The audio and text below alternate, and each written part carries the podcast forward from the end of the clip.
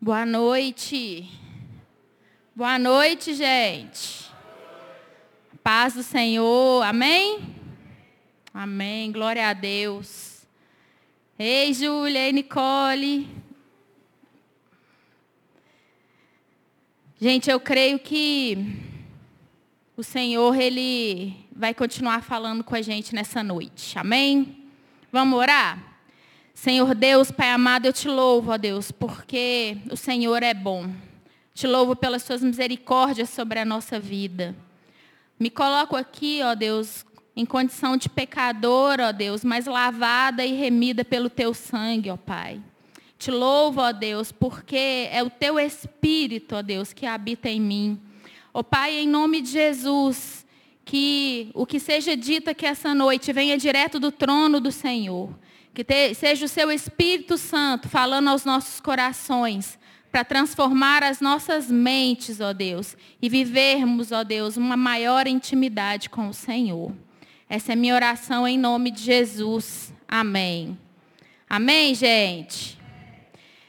A palavra que eu vou trazer hoje, ela, o tema é movendo-se no Espírito.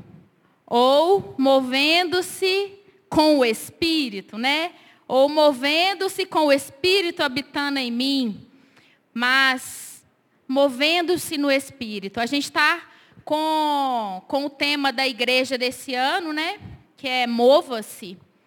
E eu orando e colocando diante de Deus, eu senti a necessidade da gente mover em direção ao Espírito. Mover deixando o Espírito agir em nós, através de nós, para gerar mudança na nossa vida, para gerar transformação na nossa vida. E eu queria abrir em Romanos, a gente vai ler um pouquinho mais de Romanos aí. Eu, eu por mim, eu leria Romanos todo, capítulo 7. E esse ano, eu, ano passado eu li Romano, né? Eu li o Novo Testamento todo ano passado e esse ano eu comecei a ler de novo. E é muito bonito como que Deus ele fala diferente com a gente cada vez que a gente lê. É um olhar diferente que a gente tem sobre aquele livro, é um olhar diferente que o Espírito Santo quer trazer para a gente. E aí eu queria que a gente abrisse, então, em Romanos capítulo 7. E para a gente contextualizar um pouquinho, quem escreveu essa carta foi Paulo. E Paulo, no capítulo 7, ele fala muito sobre lei e sobre pecado. E eu analisando o capítulo 7, eu percebi o quanto Paulo usa o eu, o eu, o eu, o eu, o eu. Ele muita, usa muito o eu no capítulo 7. E a gente entender sobre a lei, um pouquinho, só para a gente entrar nos versículos, a lei, ela foi criada lá no Antigo Testamento, porque ela precisava direcionar o povo para o povo saber o que era certo e o que era errado. Só que a gente viver a lei hoje, é impossível a gente cumprir toda a lei. Mas ela é bênção e ela é de Deus. Só que hoje a gente tem uma pessoa que nos justifica. Não é a lei que nos salva. Quem nos salva é Jesus. Então a lei, ela não perde o seu valor. Mas hoje nós temos a justificação através do sangue de Cristo. E aí o capítulo 7, eu queria ler com vocês aí o versículo 7 que diremos, pois? É a lei pecado? De modo nenhum. Mas eu não teria conhecido o pecado, senão por intermédio da lei. Pois não teria eu conhecido a cobiça, se a lei não dissera. Se não existisse lei, a gente não saberia o que é certo e o que é errado. Então a lei veio para trazer para a gente essa distinção do que é certo e do que é errado. E é tão interessante quando a gente vê que é, eu não teria conhecido a cobiça se a lei não dissera. E eu fui pensar nessa palavra cobiça. Cobiça. E entendendo toda a lei, todas as leis que foram dadas para Moisés, elas são muito objetivas e elas são de ordem visíveis. Então, não roube, não mate, não adultere. Mas a última lei fala não cobiça, é a única lei que a gente não consegue ver. Porque é algo que está dentro do coração do homem, do ser humano. Então, cobiçar, você pode estar tá aí cobiçando alguma coisa. Você pode estar tá cobiçando, você tá, pode estar tá olhando para mim, mas cobiçando um menino, uma menina. Você pode estar cobiçando a roupa do outro, o namorado do outro. A cobiça está dentro do coração do homem. E aí, continua. Eu quero pular aqui para o 15. E aí ele, Paulo, ele começa a se colocar numa condição de pecador. Muitos, muitos teólogos, historiadores, pesquisando, né, pensando nesse capítulo, alguns pensam que isso aqui foi escrito para uma pessoa que não conhecia a Deus, que não tinha intimidade, não tinha intimidade com Deus. Mas eu, particularmente, eu creio que esse capítulo, e pelos todos os indícios dele, foi escrito para uma pessoa que é cristã e que vive as lutas da carne. E aí no capítulo 15 fala assim: porque nem mesmo compreendo o meu próprio modo de agir, pois não faço o que prefiro, e sim o que detesto. Paulo, ele está falando assim, não compreendo o meu próprio modo de agir. Quantas vezes nós não compreendemos o nosso próprio modo de agir? E muitos atendimentos que eu fiz nessa semana e na semana anterior, eu percebi o quantas pessoas elas chegam e elas falam assim: eu detestei o que eu fiz. Eu detesto o que eu faço. Eu não compreendo porque eu ajo dessa forma. Eu não sei porque eu estou agindo dessa forma. E aí eu abri esse texto e eu falei, olha, Paulo, ele fala a mesma coisa. O que você vive, Paulo viveu e todos nós vivemos. Sabe por quê? A natureza pecaminosa, ela está em nós. A natureza pecaminosa, ela está em nós. E aí ele continua, porque eu sei que no capítulo no versículo 18, porque eu sei que em mim, isto é, na minha carne, não habita bem nenhum, pois o querer o bem está em mim, não porém o efetuá-lo, porque não faço o bem que prefiro, mas o mal que eu não quero, esse eu faço. Eu circulei aqui na minha Bíblia, quando Paulo fala assim, porque eu sei. Ele fala com propriedade. Eu sei. Se ele fala com propriedade, é porque ele vive isso. Ele viveu isso. Ele fala assim: Eu sei que em mim, isto é, na minha carne, não habita bem nenhum.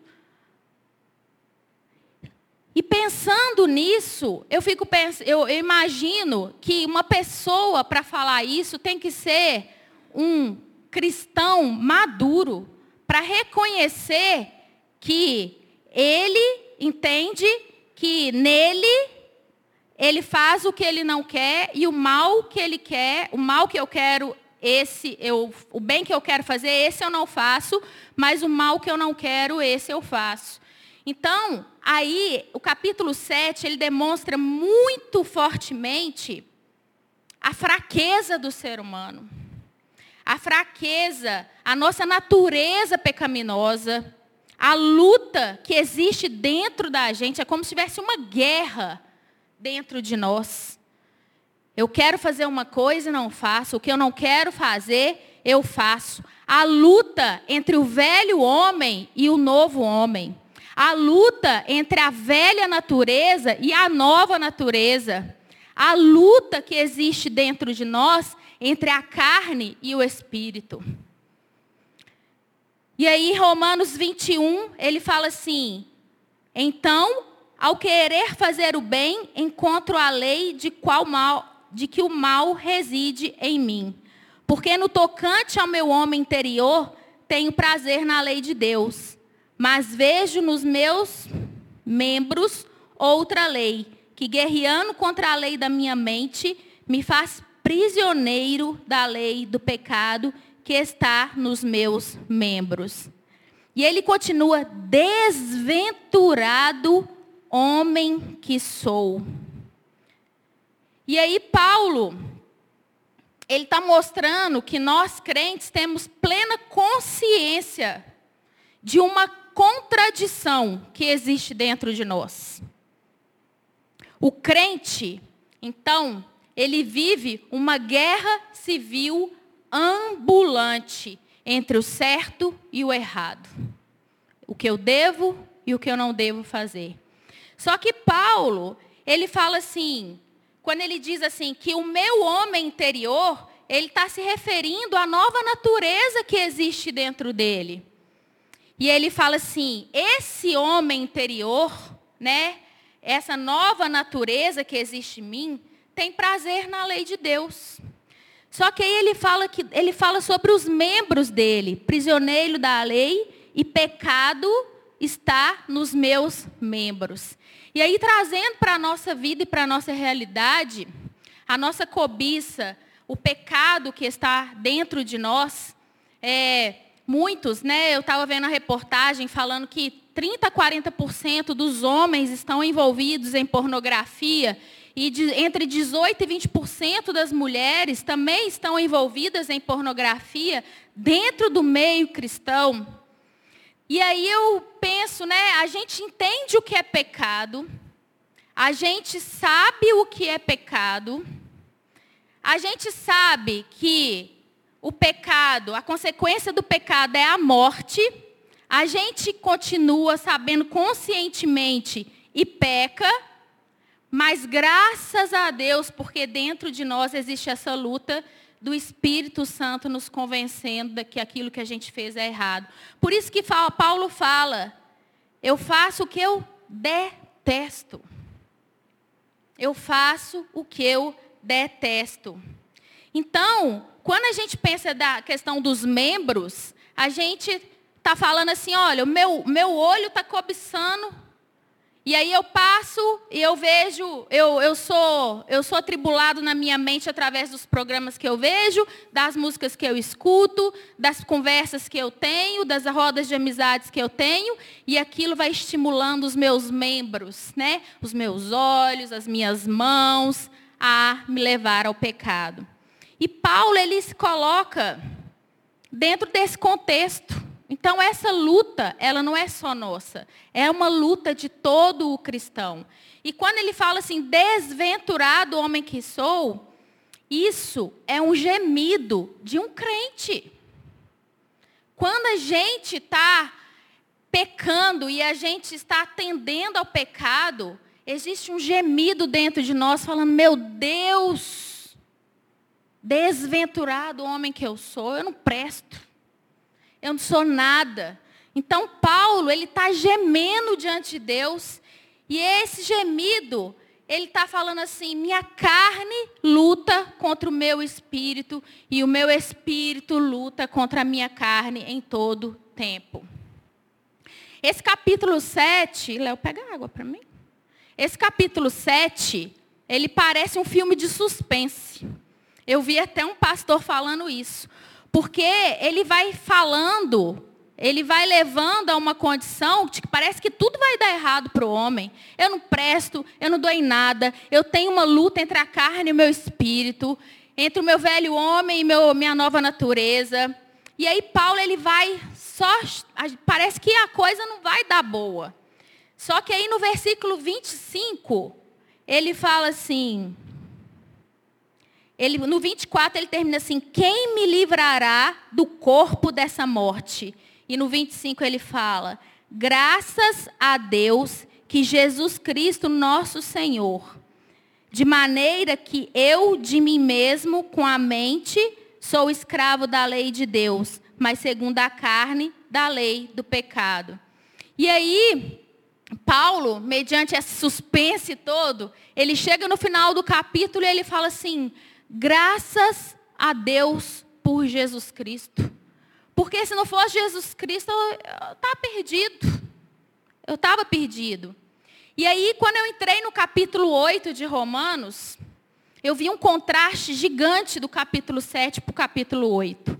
Enquanto o capítulo 8, Paulo cita apenas uma vez o Espírito Santo e de uma forma indireta, quando ele fala assim que nós servimos em novidades de espírito, e ele cita o eu várias vezes no capítulo 7. No capítulo 8, Paulo cita o Espírito Santo 19 vezes.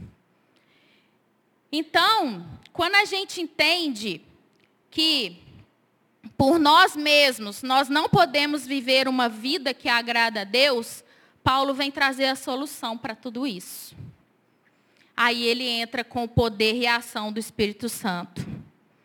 E aí ele diz assim, no verso 4 do capítulo 8: que não andemos segundo a carne, mas segundo o Espírito. Porque os que se inclinam para a carne cogitam da coisa da carne, mas que se inclinam para o Espírito, das coisas do Espírito. Porque o pendor da carne é morte, mas do Espírito para a vida e paz. Quando eu estava falando com uma pessoa, uma jovem essa semana, e ela falando que ela não tinha paz no coração, e falando das questões do pecado que ela vivia, e da dificuldade dela romper com o pecado, eu falei com ela dessa luta da carne e do espírito.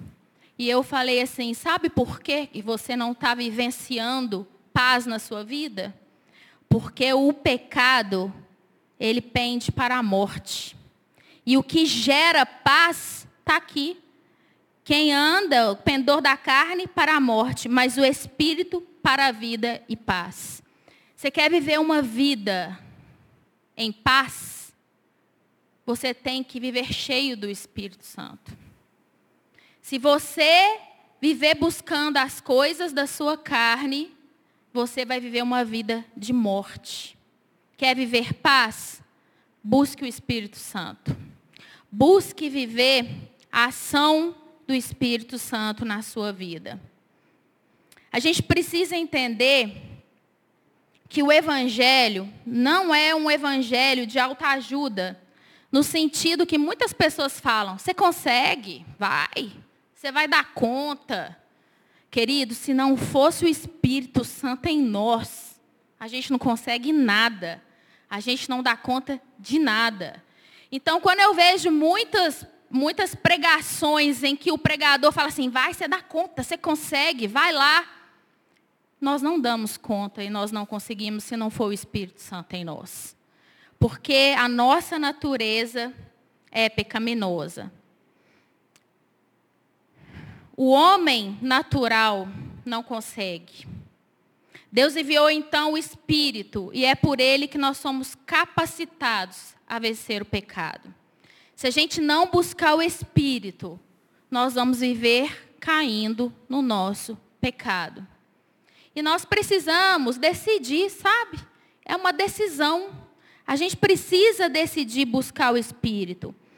E aí no versículo 6, ele continua, Paulo, no capítulo 8, fala assim: Porque o pendor da carne dá para a morte, mas o Espírito para a vida e paz. Por isso, o pendor da carne é inimizade contra Deus, pois não está sujeito à lei de Deus, nem mesmo pode estar. Portanto, o que estão na carne não podem agradar a Deus. Se nós estamos pecando, se nós estamos vivendo na carne, nós não estamos agradando a Deus.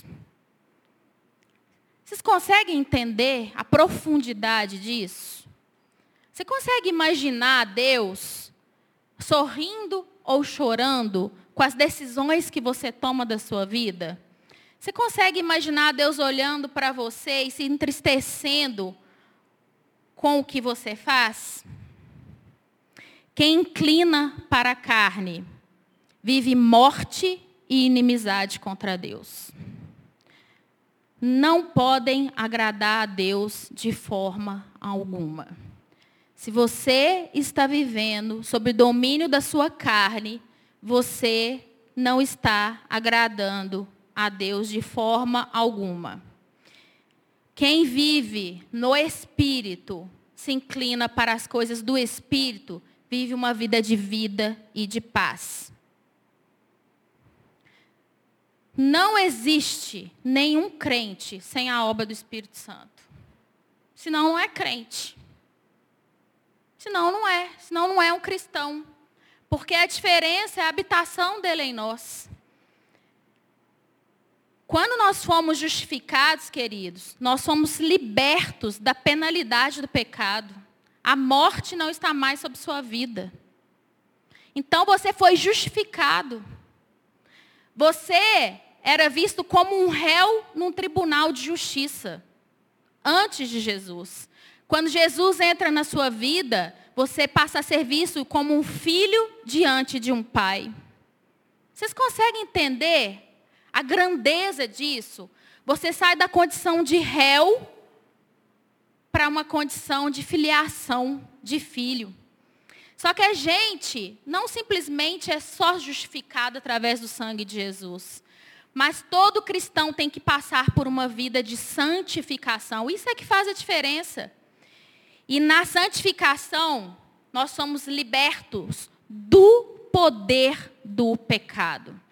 Se na justificação nós somos libertos da penalidade do pecado, que é a morte, quando eu estou buscando a minha santificação, eu sou liberto do poder do pecado. O pecado não deve ter mais poder sobre a minha vida e sobre a sua vida. Não deve. Quem vive uma vida buscando uma santificação, o pecado não domina sobre ele. E a notícia, que eu não sei se é boa ou se é ruim, é que somente lá na glorificação, quando tivermos um corpo glorificado, é que nós estaremos libertos da presença do pecado. Então, enquanto estivermos aqui, o pecado faz parte da nossa vida, da nossa história, porque nós temos uma natureza pecaminosa em nós. Mas, como Paulo diz, graças a Deus, o suspense do capítulo 7 vira em renovo no capítulo 8, quando ele apresenta o Espírito Santo e a nossa justificação através de Jesus Cristo. E aí, no verso 14 do 8, ele fala assim: Pois todos os que são guiados pelo Espírito de Deus são filhos de Deus. Todo filho de Deus é guiado pelo Espírito de Deus. E aí a gente tem que refletir: será que eu sou filho de Deus? Será que eu estou sendo guiado pelo Espírito de Deus? Porque não recebeste o espírito de escravidão escravidão para viverdes, outra vez atemorizados, mas recebeste o espírito de adoção, baseados no qual clamamos Abba Pai.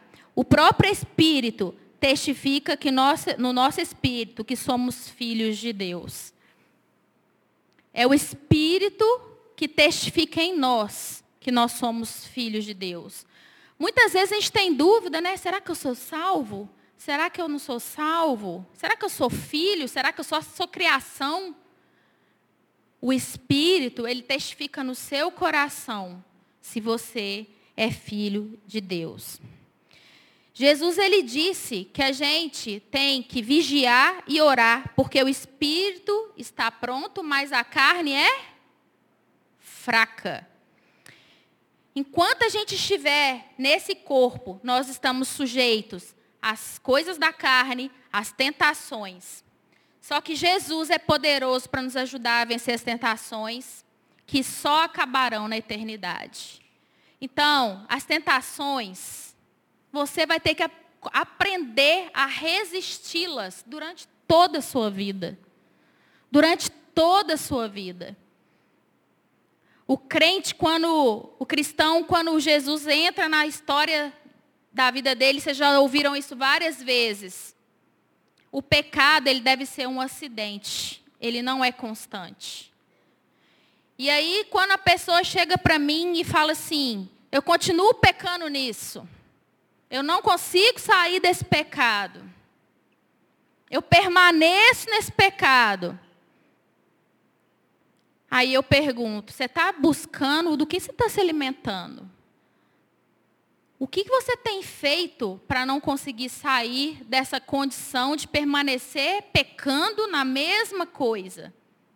É preciso que haja um verdadeiro arrependimento e é preciso que exista dentro de nós um desejo de mover-se em direção ao Espírito, de mover-se no Espírito.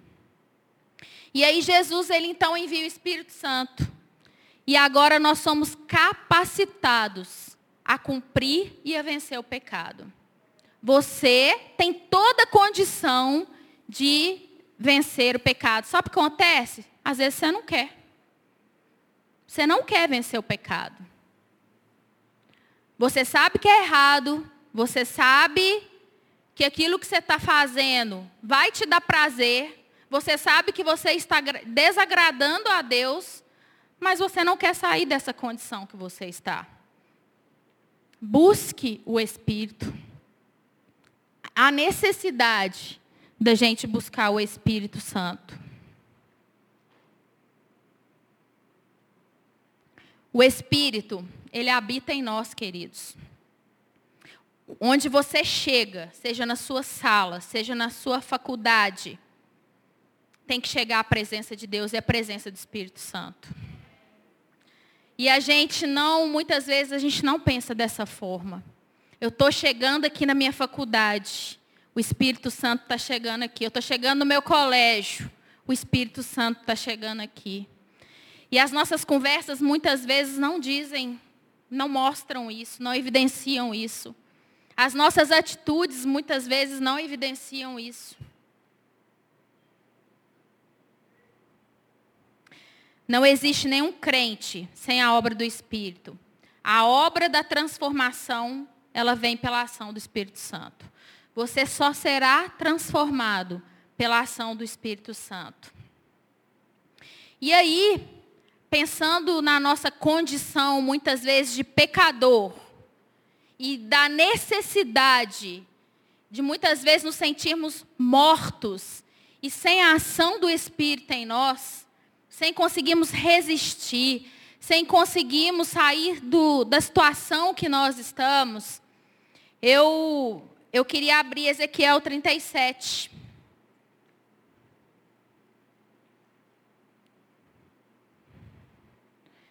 Ezequiel 37, ele fala da visão de um vale de ossos secos. Quantas vezes nós estamos sentindo como esse povo aqui.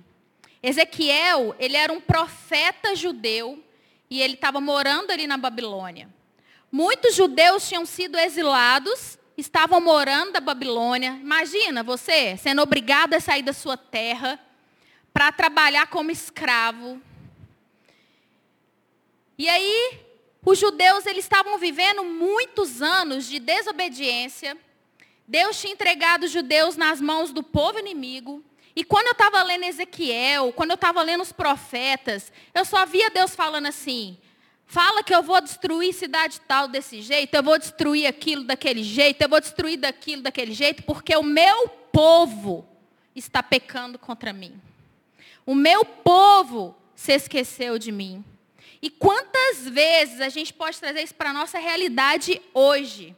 Nós estamos vazios do Espírito Santo pecando contra Deus. Os judeus ali, a gente pensar, a cidade de Jerusalém, ela tinha sido destruída, arrasada. O povo deportado para a Babilônia. Tudo fruto do pecado. Já pararam para pensar quantas vezes o que você está vivendo é fruto do seu pecado? O que você está vivendo pode ser fruto do seu pecado.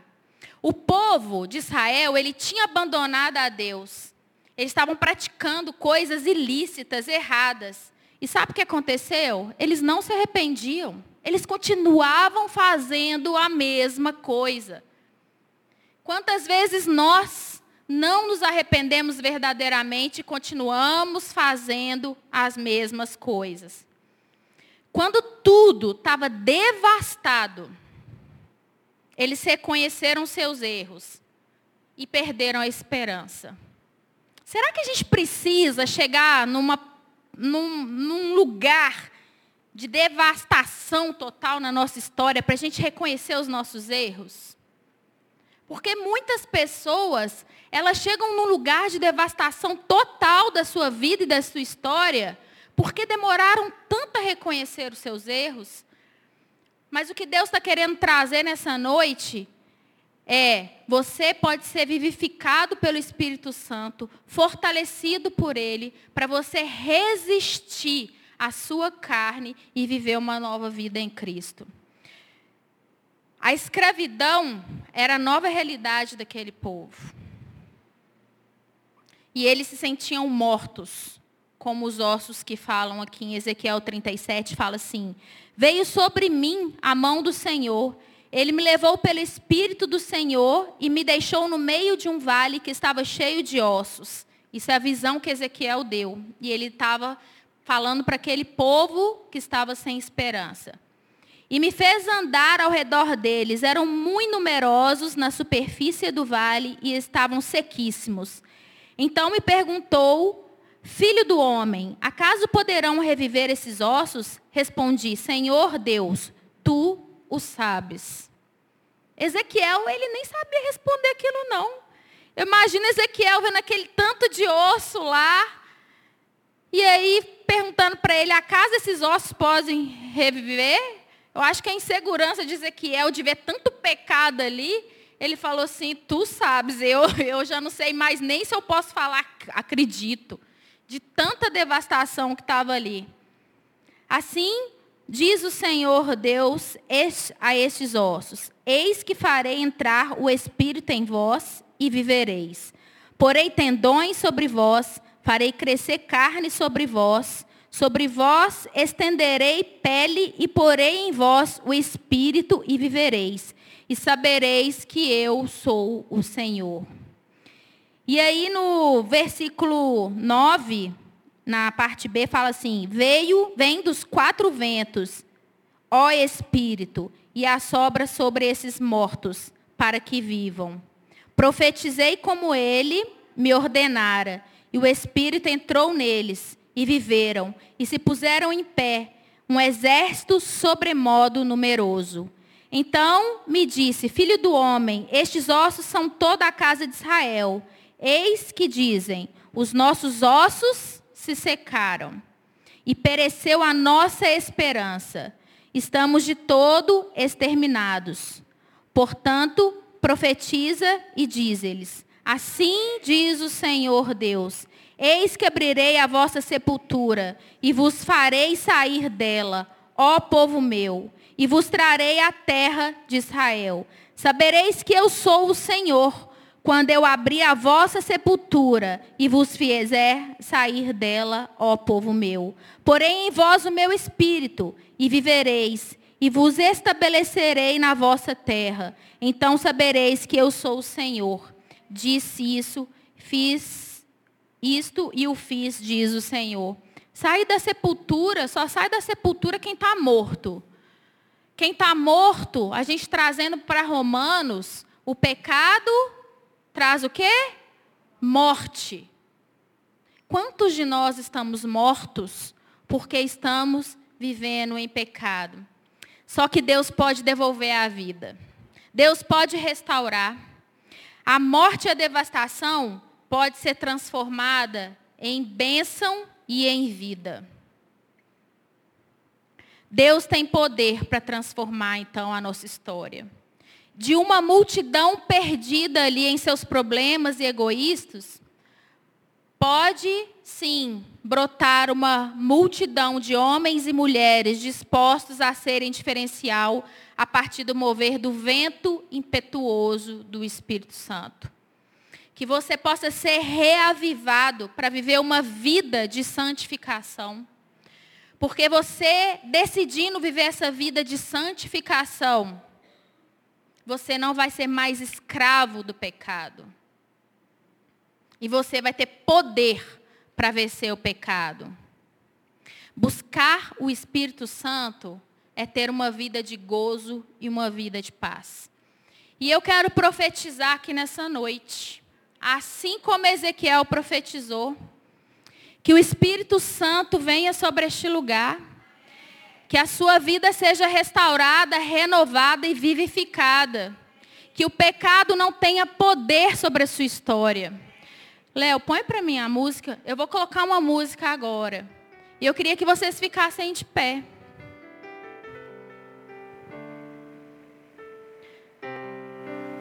Que vocês possam receber a unção do Espírito Santo sobre a vida de vocês.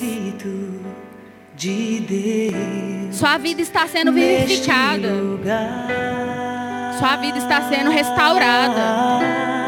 Você está sendo recebendo poder do alto para vencer o pecado.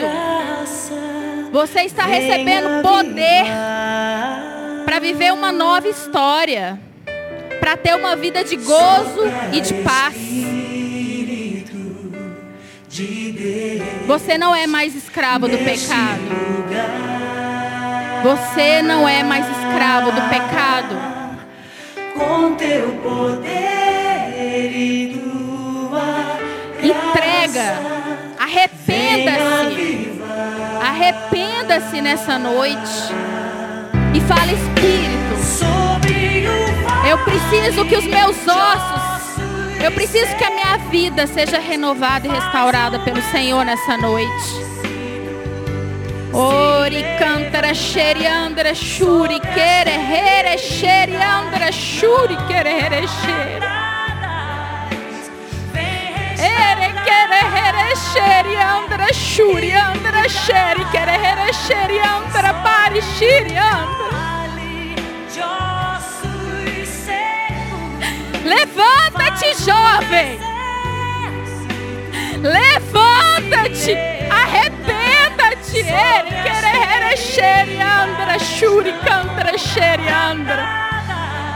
Eis que derrama o meu espírito sobre a sua vida.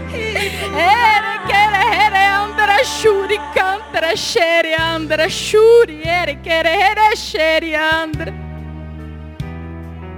O meu espírito traz vida, vida e abundância. Ere querer andra shuri querer andra. Sopra Espírito de Deus sobre as nossas vidas. Oh Deus, nós queremos viver segundo o teu Espírito e não segundo a nossa carne. Aviva-nos, Senhor. Aviva-nos, ó Deus. Nós somos seus filhos. Tem misericórdia de nós. Quando Paulo diz ali, ó Pai, eu detesto o que eu faço. Ó Deus, nós detestamos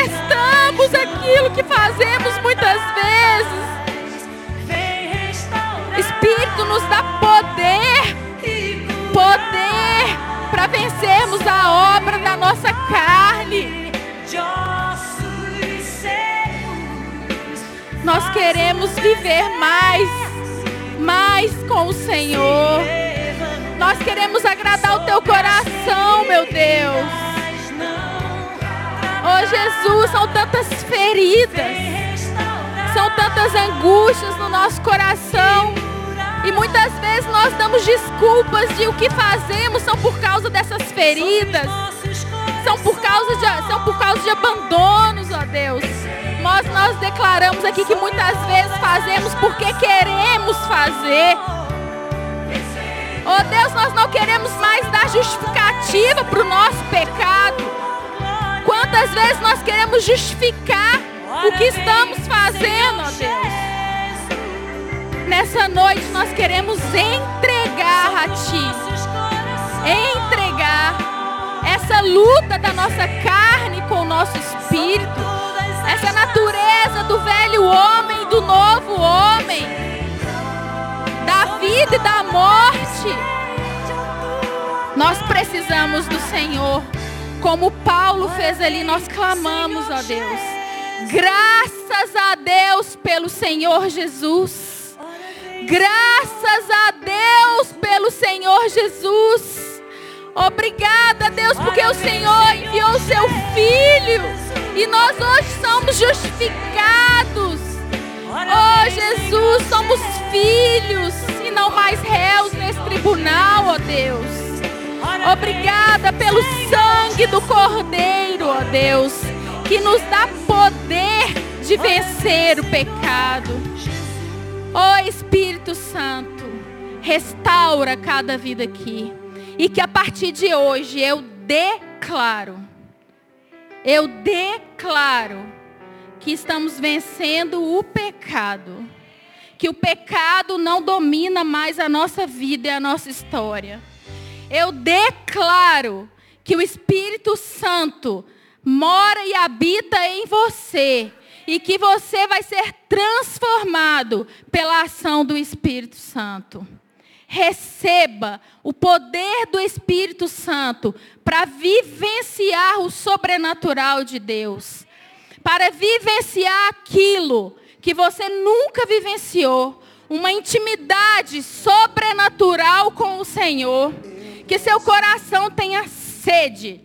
Que seu coração anseie, anseie, deseje, clame por esse Espírito Santo na sua vida. Que o seu coração grite, que a sua alma clame, para que o Espírito Santo transforme o seu coração, a sua mente. Que o Espírito Santo possa inundar a sua vida de uma forma sobrenatural. Que hora que você chegar em qualquer lugar, Ele chegue com você. A presença do Senhor é com você. Queridos, receba esse poder que vem do alto para vencer as tentações desse mundo. Eu declaro que Satanás não tem poder sobre a sua mente. Eu declaro que Satanás não tem poder sobre a sua história, sobre o seu futuro. Eu declaro que você vai permanecer firme nos caminhos do Senhor. Em nome de Jesus. Amém. Amém. Amém. Queridos, a luta é grande, mas maior é o que está em nós. A gente estava conversando, né, Bequinha? Ontem a gente estava conversando, eu e Rebeca, e a gente estava falando justamente sobre isso. Bequinha às vezes chegou e falou assim: mãe, eu não consigo. Eu falei: a sua natureza pecaminosa diz que você não consegue. Mas Deus, Espírito Santo na sua vida, te dá poder para vencer os seus sentimentos, as suas emoções, para te fortalecer, para que você consiga vivenciar o que vem pela, pela sua vida, pelas concupiscências da sua carne. O Espírito Santo te dá poder. E a gente entendendo isso, que o Espírito Santo nos dá poder, e que nós somos mais que vencedores em Cristo Jesus. Essa é a verdade que tem que estar cravada no nosso coração, cravada dentro de nós. Amém? Amém?